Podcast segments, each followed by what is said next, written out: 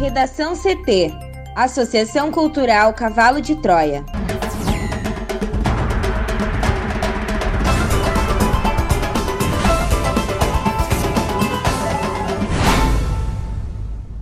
Agora, no Redação CT. Liminar impede o governo do Rio Grande do Sul de assinar contrato de venda da CED. Polícia Federal pede ao STF abertura de inquérito para investigar Dias Toffoli.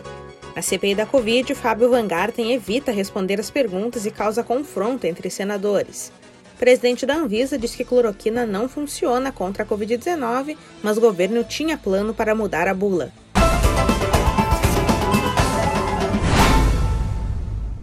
Eu sou a jornalista Amanda Hammermiller, este é o Redação CT da Associação Cultural Cavalo de Troia. Céu ensolarado em Porto Alegre, a temperatura é de 18 graus. Boa tarde. Quarta-feira será de tempo firme em quase todo o Rio Grande do Sul.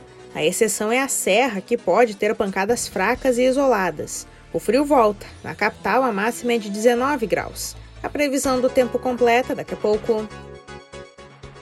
Vacinação contra a Covid-19 em Porto Alegre chega à faixa de 35 anos para quem tem comorbidades. Mais detalhes com a repórter Juliana Preto. E a Prefeitura de Porto Alegre confirmou a ampliação da primeira dose da vacinação contra a Covid-19 para pessoas com comorbidades com idade a partir de 35 anos. A imunização teve início hoje, quarta-feira, em 33 unidades de saúde, na tenda do estacionamento externo do Bourbon Country, no drive-thru da PUC e em 21 farmácias parceiras da Secretaria Municipal de Saúde. Todos esses pontos de vacinação, Amanda, atendem até às 5 horas da tarde.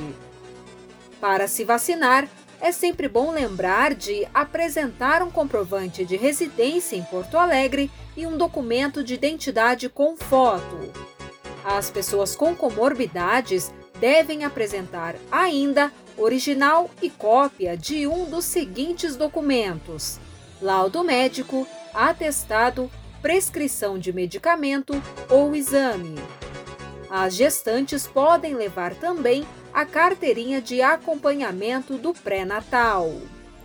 Segundo a Secretaria Municipal da Saúde, pessoas com as seguintes comorbidades podem se vacinar: diabetes, pneumopatias crônicas graves, hipertensão arterial, doenças cardiovasculares, doença cerebrovascular, doença renal crônica, imunossuprimidos, hemoglobinopatias graves, obesidade mórbida e cirrose hepática.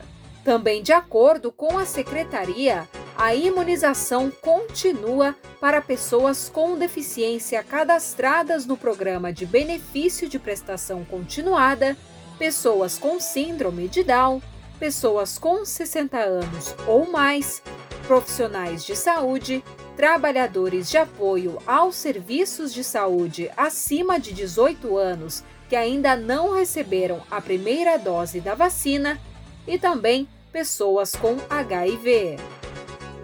E quem precisa tomar a segunda dose da AstraZeneca poderá se deslocar para a tenda do estacionamento externo do Bourbon Country, no drive-thru da PUC e nas unidades de saúde Santa Cecília, Santa Marta, Modelo e API. Em virtude da nota divulgada pela Anvisa, sugerindo que deve ser evitada a vacinação de gestantes com a vacina da AstraZeneca, a secretaria suspendeu a imunização de gestantes e puérperas com esta vacina até segunda ordem. Liminar impede o governo do Rio Grande do Sul de assinar contrato de venda da CED. Thaís Uchoa. Na reta final da transferência da CED à Equatorial Energia, a Justiça concedeu liminar que impede o governo do estado de assinar o contrato de compra e venda da estatal de distribuição de energia. Neste leilão, a companhia foi vendida em lance único, por 100 mil reais, para a Equatorial Energia. Parte da batalha judicial pós-leilão, a decisão foi tomada em primeira instância na terceira vara da Fazenda Pública de Porto Alegre portanto, é passível de recurso. A medida de caráter emergencial foi adotada em resposta à ação popular impetrada por ex-dirigentes da CE e deferida pelo juiz Cristiano Vilhalba Flores. Os autores da ação popular apontaram diversas irregularidades que teriam ocorrido no decorrer do certame, existindo inúmeras denúncias nos mais diversos órgãos de controle social de Estado. O magistrado determina que o Estado do Rio Grande do Sul se abstenha de assinar o contrato de compra e venda das ações da empresa CED e liquidar o leilão antes de nova decisão a ser proferida após cumpridas as diligências solicitadas. As diligências citadas são a manifestação do governo no estado sobre argumentos apresentados na ação e do Ministério Público Estadual sobre inquérito civil instaurado sobre circunstâncias na venda, ambas com prazos de cinco dias. O foco da ação apresentada por meio do advogado Ricardo Hanna Bertelli é a operação financeira que transformou em capitalização da CE parte da dívida de ICMS da área de distribuição, equivalente a cerca de 2,8 bilhões de reais. Para o Redação CT, Thaís Uchoa. Polícia Federal pede ao STF abertura de inquérito para investigar Dias Toffoli. E a Polícia Federal, Amanda, pediu abertura de inquérito ao Supremo Tribunal Federal para investigar o ministro Dias Toffoli. Toffoli foi acusado pelo ex-governador do Rio de Janeiro, Sérgio Cabral, de ter recebido 4 milhões de reais para favorecer dois ex-prefeitos da capital carioca em processos do Tribunal Superior Eleitoral. A acusação foi feita em delação de Cabral, que comandou o estado do Rio de Janeiro entre 2007 e 2014 e que agora está preso no complexo penitenciário de Jericinó, na zona oeste da capital fluminense. Cabral foi detido em 17 de novembro de 2016 pela Polícia Federal durante a Operação Calicut.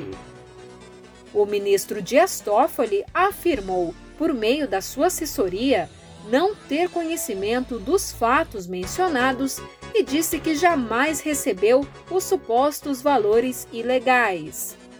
O ministro também refutou a possibilidade de ter atuado para favorecer qualquer pessoa no exercício de suas funções. Para o Redação CT, Juliana Preto.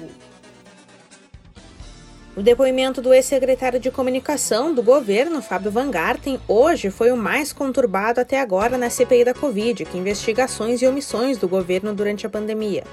Demitido do governo de Jair Bolsonaro em meio a suspeitas de corrupção, Van Garten era um dos depoimentos mais aguardados desde que deu uma entrevista à revista Veja, acusando o ex-ministro da Saúde, Eduardo Pazuello, de incompetência nas negociações de compra de vacinas.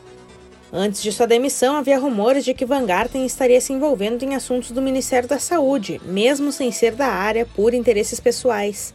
Na entrevista, o ex-secretário afirmou que seu envolvimento na compra de vacinas aconteceu porque o processo estava sofrendo entraves no Ministério da Saúde.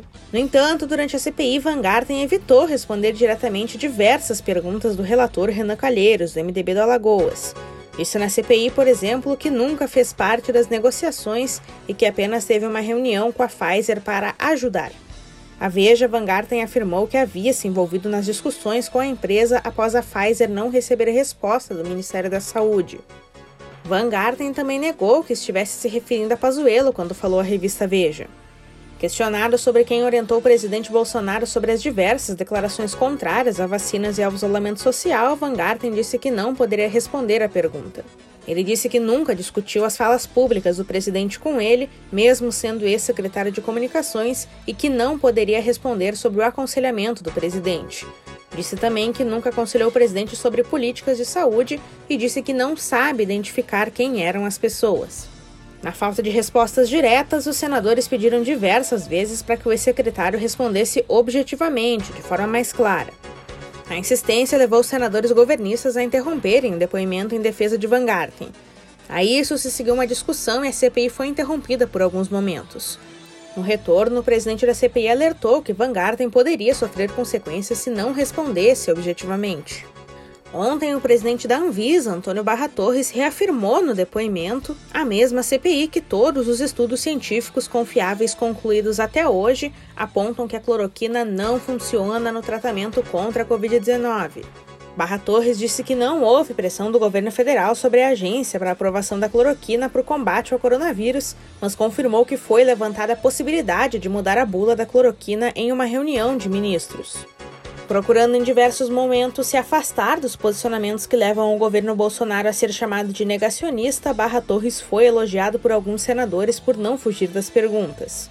Sobre a reunião sobre a bula da cloroquina, ele afirmou que o encontro teve a presença da médica Nise Yamaguchi, que citou a minuta de um documento sobre a mudança. Segundo ele, só quem pode modificar a bula de um medicamento registrado é a Anvisa, mas desde que solicitado pelo detentor do registro, ou seja, a mudança poderia acontecer se pedida pelos laboratórios que produzem a cloroquina com a descoberta de que o medicamento funciona, o que não aconteceu. Barra Torres afirmou que não tem informações sobre quem criou o documento. A médica Nisi Yamaguchi, que é defensora de um tratamento precoce para a Covid-19, deve ser convocada para depor na CPI. Depois da citação de Barra Torres como sendo o nome por trás de um pedido de mudança na bula da cloroquina, os parlamentares querem saber quem faz a articulação para a propagação da administração de remédios sem eficácia científica comprovada contra a Covid-19. Até a noite de ontem, a CPI registrava três requerimentos para a convocação de Nisi Yamaguchi. De acordo com integrantes da comissão, está se formando um acordo para que a convocação seja chancelada pela maioria. Nesse caso, ela vai depor como testemunha e tem a obrigação de falar a verdade. Redação CT, agora previsão do tempo com Juliana Preto. E nesta quarta-feira, a frente fria que vinha atuando sobre o território gaúcho se afasta e dá lugar a uma nova massa de ar seco que chega ao estado. Com isso, o tempo passa a ficar firme, com poucas nuvens em quase todas as regiões.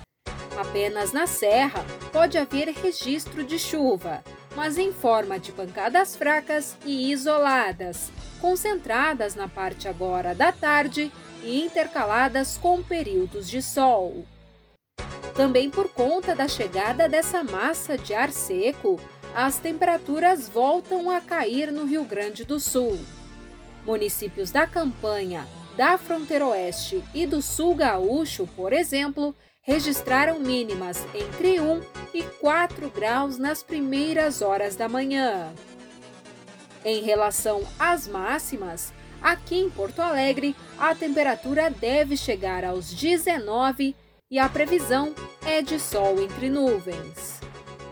Já amanhã, quinta-feira, o tempo passa a ficar firme em todo o RS, sem mais condições para chuva. As temperaturas seguem baixas, Amanda, com mínimas entre 1 e 4 graus, podendo ser registradas em diferentes partes do território gaúcho, como é o caso da Serra, do Vale do Taquari e das regiões norte e sul do estado.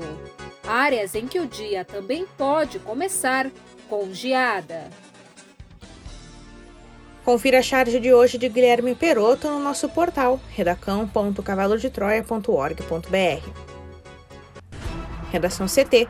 Apresentação Amanda Hammermiller. Colaboração Juliana Preto e Thaís Uchoa. Uma produção da Associação Cultural Cavalo de Troia com apoio da Fundação Laro Campos e Marielle Franco. Próxima edição amanhã. Boa tarde.